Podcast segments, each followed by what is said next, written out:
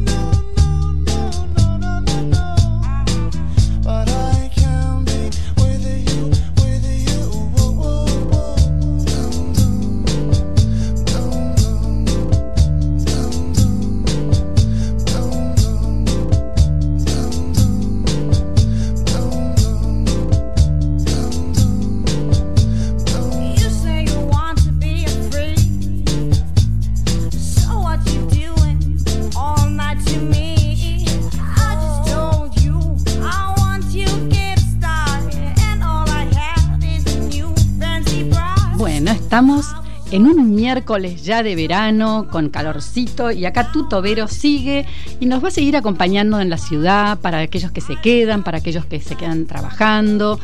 Y bueno, seguramente va a ser va a ser un año complicado, pero como siempre digo, las complicaciones están en el alma de cada uno y como siempre uno puede decide, decide en la macro, bueno, puede haber problemas de la macro de cada de la vida de cada uno, pero uno decide ser feliz con lo que tiene, con lo que es, y eso es algo que está inerte en cada uno.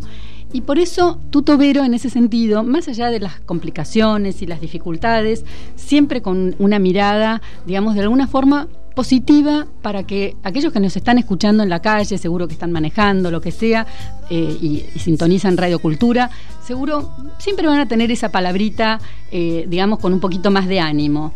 Así que bueno, hoy tenemos un invitado de lujo, lo tenemos al periodista Carlos Mira, que Seguramente algunos estarán de acuerdo con él, otros no, pero es una persona, un tipo que tiene para mí una visión y una capacidad de análisis muy, pero muy interesante y la verdad es que eh, creo que en los tiempos que corren lo importante es siempre tener esa mirada de las personas que tienen, eh, que, buscan el equilibrio.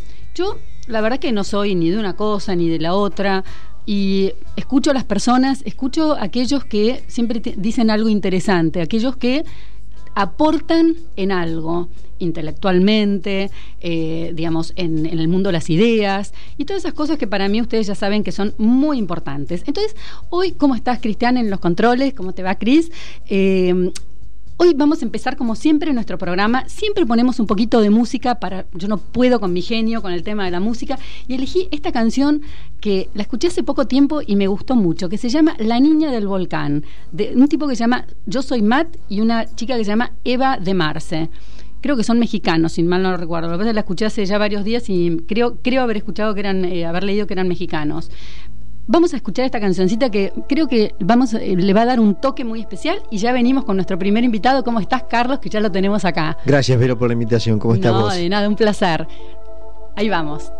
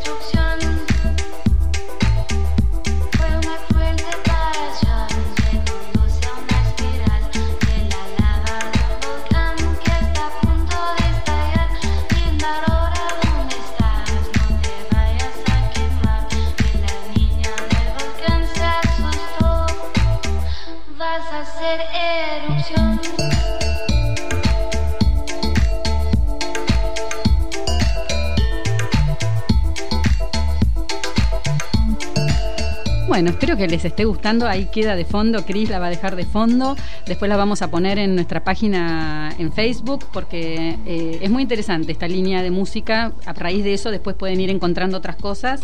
Y bueno, Carlos, eh, acá Me encantó, muy linda la canción. ¿Te gustó? Sí, muy linda. Bueno, viste que dice es el volcán que está a punto de estallar. Y bueno, este país siempre estamos a punto de estallar. Sí. Eh, muchas veces estalló. Muchas veces estalló, exactamente. y yo tengo una pregunta, porque seguramente en el mainstream, en los canales de aire, qué sé yo, la gente ya te conoce, ya sabe como algunas cosas. Pero yo te quiero preguntar algo que es, es, una pregunta que me la hago a mí misma permanentemente y cuando tengo la posibilidad de estar con un analista político como vos, eh, me gusta preguntarlo para saber qué opina y creo que para la gente puede ser muy interesante. Y quiero que me digas que si vos tuvieras la posibilidad de tener el suficiente, digamos, eh, el suficiente poder como para combatir de alguna forma algunas ideas que en realidad son aquellas ideas que nos tiran para abajo permanentemente. A ver, yo con esto que quiero decir, que en la vida yo creo que hay que buscar un equilibrio en las cosas. Y Hoy en día estamos en un mundo tan eh, eh, con las comunicaciones y eh, que, digamos que todo llega, todo el mundo sabe todo. Y en realidad los políticos me da la sensación como que se siguen aferrando a viejas fórmulas, a viejas fórmulas políticas, donde se van o para la derecha o para la izquierda. Y en este momento que está tan polarizado, polarizado eso, y en la Argentina y en la región, si vos tuvieras la posibilidad de trabajar digamos, en comunicación para un gobierno determinado. ¿Cómo ayudarías? ¿Qué harías para ayudar, para colaborar? Que, por ejemplo, no hizo el gobierno de Macri para poder neutralizar de alguna forma el kirchnerismo en su mm. momento. O sea. Mira, eh, la Argentina, paradójicamente, tiene problemas muy severos, mm. pero tendría soluciones muy al alcance de la mano, sin buscar nada, ni siquiera nada que esté fuera de sus fronteras porque la Argentina ha sido un país muy exitoso. De hecho, ha probado poder pasar de ser un desierto infame, analfabeto, muy poco poblado, a mm, ser la primera potencia mundial medida por PBI per cápita en 18, entre 1896 y 1898 y luego estuvo entreverado por allí entre el cuarto, quinto puesto, siempre midiendo ese estándar de vida por el PBI per cápita, y lo hizo siguiendo unas reglas simples que paradójicamente siguen vigentes en los papeles y, que tienen el sencillo nombre de constitución. Exacto. Es decir, la, la Argentina, por, la, por el simple expediente de volver a la Constitución solucionaría muchísimos de los problemas que tiene, mm. que han aparecido justamente por haberse alejado de ella, no solo de su letra, sino fundamentalmente de su espíritu. Mm.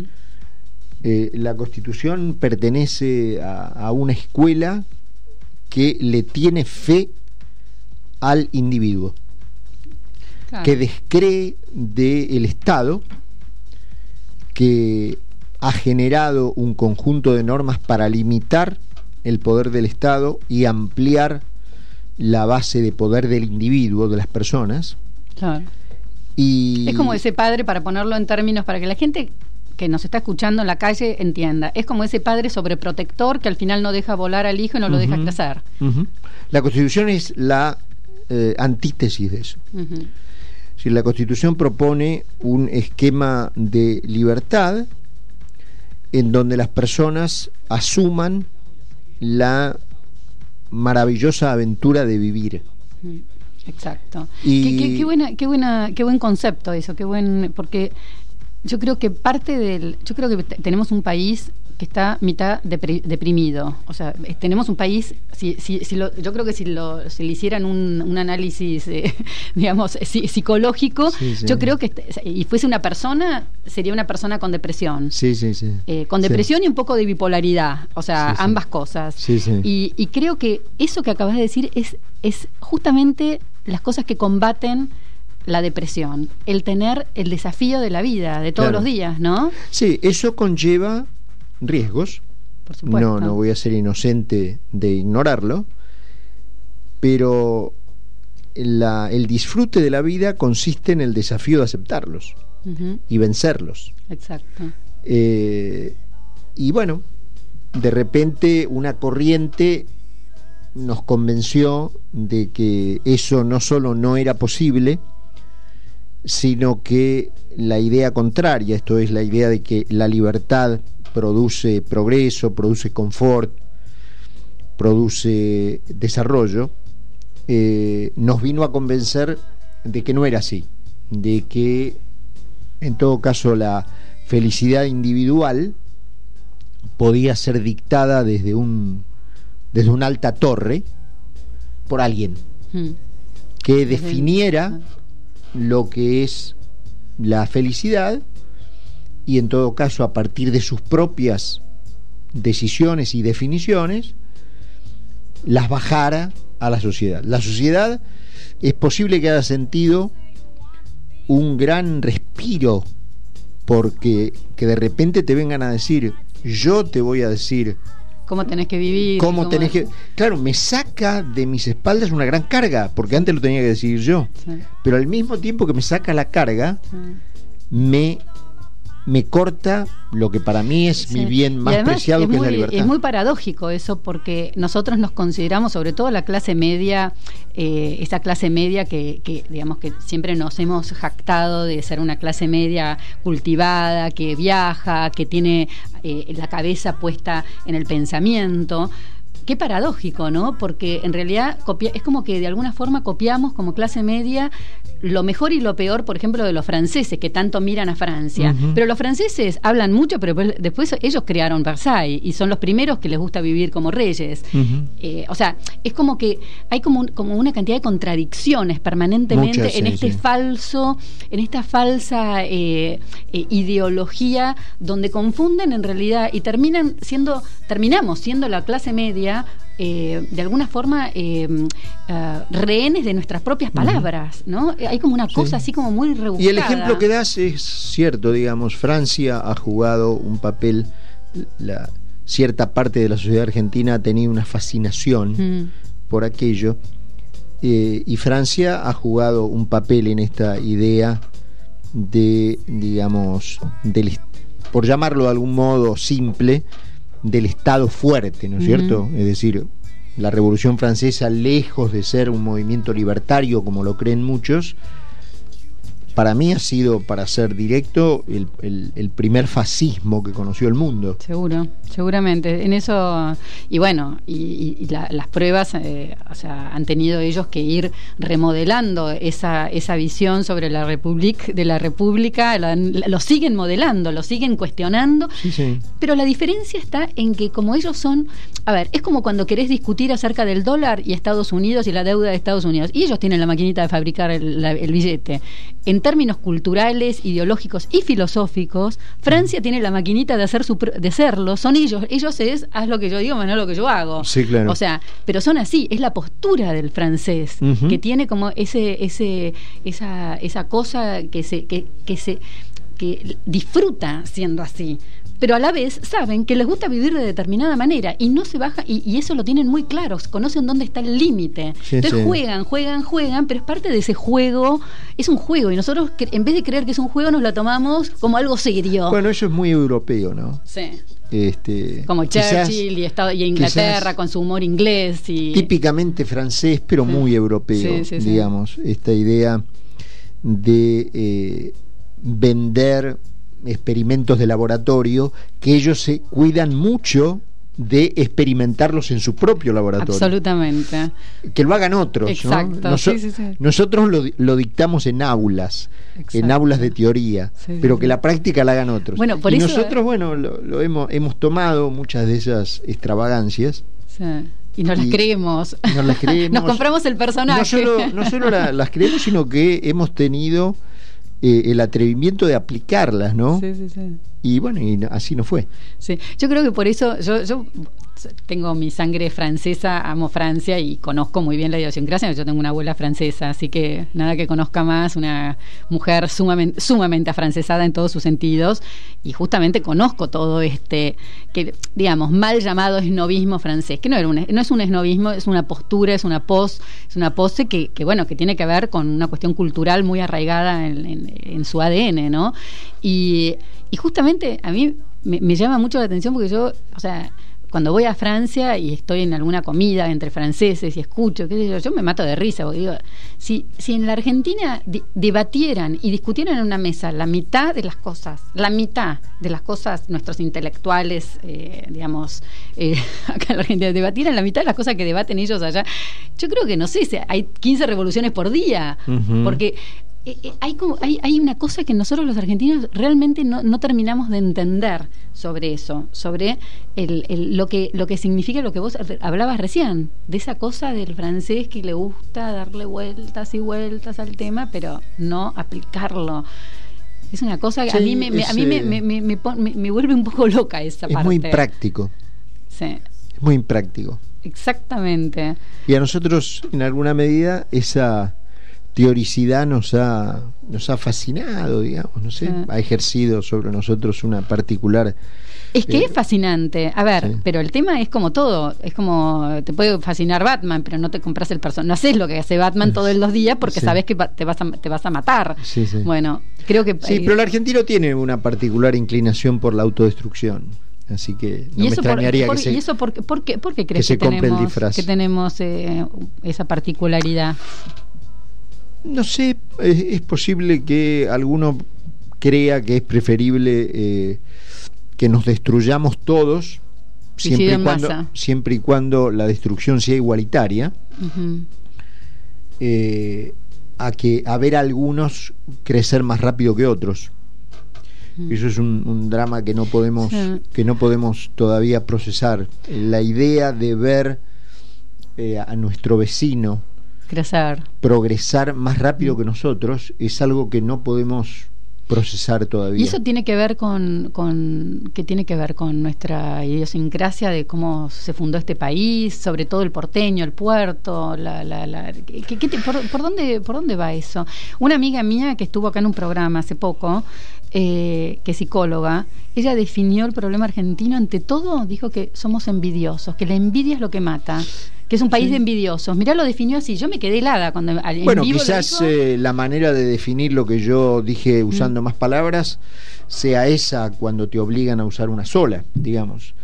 Eh, el hecho de no poder procesar bien eh, el progreso ajeno mm. y que prefieras tu propia destrucción a cambio de no ver al otro progresar más que vos, Sí, yo creo que si te obligaran a usar una sola palabra para definir eso, la palabra es envidia.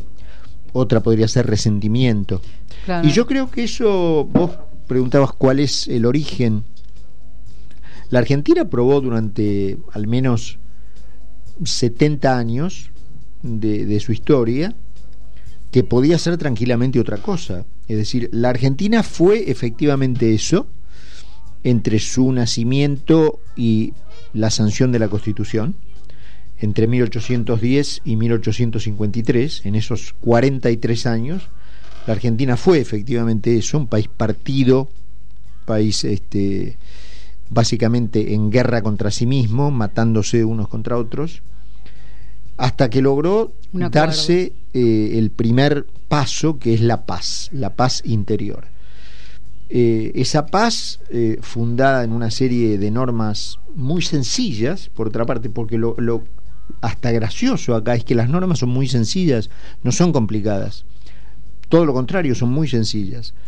Eh, logró a partir de allí 70 años de progreso ininterrumpido, un, un escalamiento en, bueno, lo que comentábamos recién en, la, en, el posicionamiento mundial que para muchos resultaba increíble, el mundo miraba azorado, ¿quiénes son estos tipos, no es cierto? Que hace cinco minutos eran un desierto y hoy se están, son se están sentando al lado mío, ¿quiénes son? Eh, bueno, y a partir de que todo ese proceso se cortó, yo creo que fue cortado por un mensaje justamente muy, muy resentido, eh, que eh, lavó el cerebro colectivamente de mucha gente y le hizo creer efectivamente que el despegue de algunos argentinos no era el fruto de su trabajo, no era el fruto de su esfuerzo, no era el fruto de su creatividad, sino eh, el fruto de el designio de otro. Eh, y que ese designio de otro había hecho progresar a ese conjunto de argentinos a costa de eh, el retroceso de otros argentinos. Y que lo, lo malo que le pasaba a este conjunto de argentinos se explicaba por lo bueno que le pasaba a los otros. Y que lo bueno que le pasaba a unos argentinos se explicaba por lo malo que le, pasaba, que le pasaba a los otros. Está, muy buena tu explicación. Y como ya nos quedan nada más que ocho minutitos de programa, porque tú, Tobero, hasta marzo estamos con media horita de programa y se nos pasa volando. Eh, ¿qué, qué, vos qué, sensación tenés de la región en general? O sea, ya sé, vamos a salirnos un poquito de la historia nuestra eh, para, para eh, yo creo que todos los acontecimientos que estuvieron pasando en, noviembre del año pasado y qué sé yo, de Bolivia, eh, la, toda la región, yo sé que, que, hay, que hay como una sensación de que, eh, de que se están disputando, digamos, eh, ideologías. En este momento yo creo que para un lado, muy para un lado y muy para el otro, y estamos muy, que, que es lo que hablamos al principio del programa, que falta volver al centro.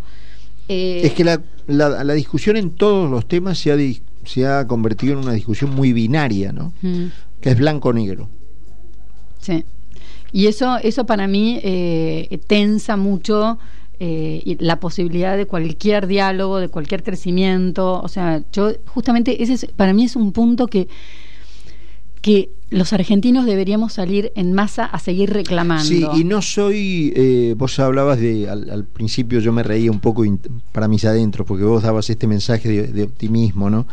Y la verdad que yo no veo demasiados eh, perdón no sí sí no no está bien. No yo, yo no es que oh, yo, no es que perdón yo no es que vea el que vea todo color de rosa simplemente que trato de hacer pensar a la gente trato que este espacio sea un pequeño disparador para que aquellas personas que a lo mejor no entienden mucho de política o, están muy inmersos en sus propios temas diarios puedan entender también algunas algunas cositas sin irse al extremo de un discurso súper eh, liberal o, un, o, para el otro lado un discurso progre, o sea, buscar el equilibrio en las cosas, o sea que hay que tomar las ideas, hay que tomar, yo creo que lo bueno de cada, de mm. cada cosa. Yo creo que tenemos que tener esa libertad de poder elegir que de repente para determinadas situaciones las fórmulas se van creando también sobre la marcha. O sea, no, no es que las cosas ya están estructuradas y, hay que hacer esto porque hay que hacer hay que tener un conjunto de principios sólidos. ¿eh? Sí, sí, por supuesto. No, no, hay que tener un conjunto de principios sólidos. ¿Qué es lo que yo siempre digo? Que tiene que haber un acuerdo un acuerdo político donde haya una serie de cosas que no esté quien estuviese en el gobierno no se cambie como se hace en todos los países del mundo bueno eso ya lo tenemos no hay que hacerlo sí hay que aplicarlo y creo que es un tema cultural que tenemos nosotros los argentinos un problema cultural como, como si fuéramos adolescentes rebeldes, que tenemos que estar rompiendo las reglas permanentemente. Sí, sí, eso es muy nuestro, sí. Sí, es como, como casi como un deporte nacional, ¿no? Eh, es muy nuestro, sí. No sé por qué, digamos, pero debe tener que ver con esta idea de la autodestrucción, ¿no? Este, en la medida en que la autodestrucción asegure la destrucción del otro, digamos. Yo me, yo me destruyo a condición de que el otro también se destruya. Bueno, Carlos, nos, ya nos quedan dos minutitos de programa y con esto, eh, a ver, si vos tuvieses que decirle a la gente ya para cerrar, eh, ¿Cómo, cómo, ¿Dónde pueden recurrir? ¿Qué pueden hacer para aportar, digamos, para cambiar un poco toda esta, esta mala onda y esa cosa, como decís vos, destructiva? ¿Qué le dirías a la gente? ¿Cómo, cómo, qué, tienen que, eh, mejorar su nivel de tolerancia, trabajar en esas cosas. Sí, claro. Eh, o sea, la tolerancia obviamente es un, un dato fundamental eh, y pensar que cuando se ve a alguien progresar, antes de caer en la conclusión algo habrá hecho, algún curro habrá conseguido, en algo andará, que, que tienda a pensar cuánto se habrá esforzado esta persona para llegar donde llegó, para tener lo que tiene, eh, cómo podría ser para averiguar eh, lo que hizo, para tratar de hacerlo yo también. Me parece una lindísima reflexión y con esta lindísima reflexión ya te volveré a invitar a otro programa. Tu tobero se va y vamos a poner, eh, Cris, una canción muy linda que se llama Pays, Imaginaire, el país imaginario, de unos eh, eh, franceses que llaman Polo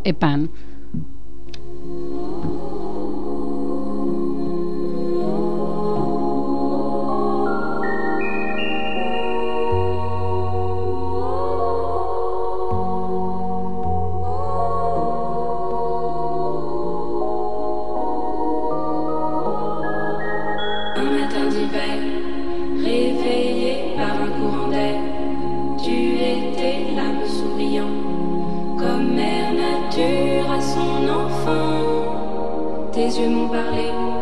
Tu m'as dit, viens à mes côtés. J'ai suivi ma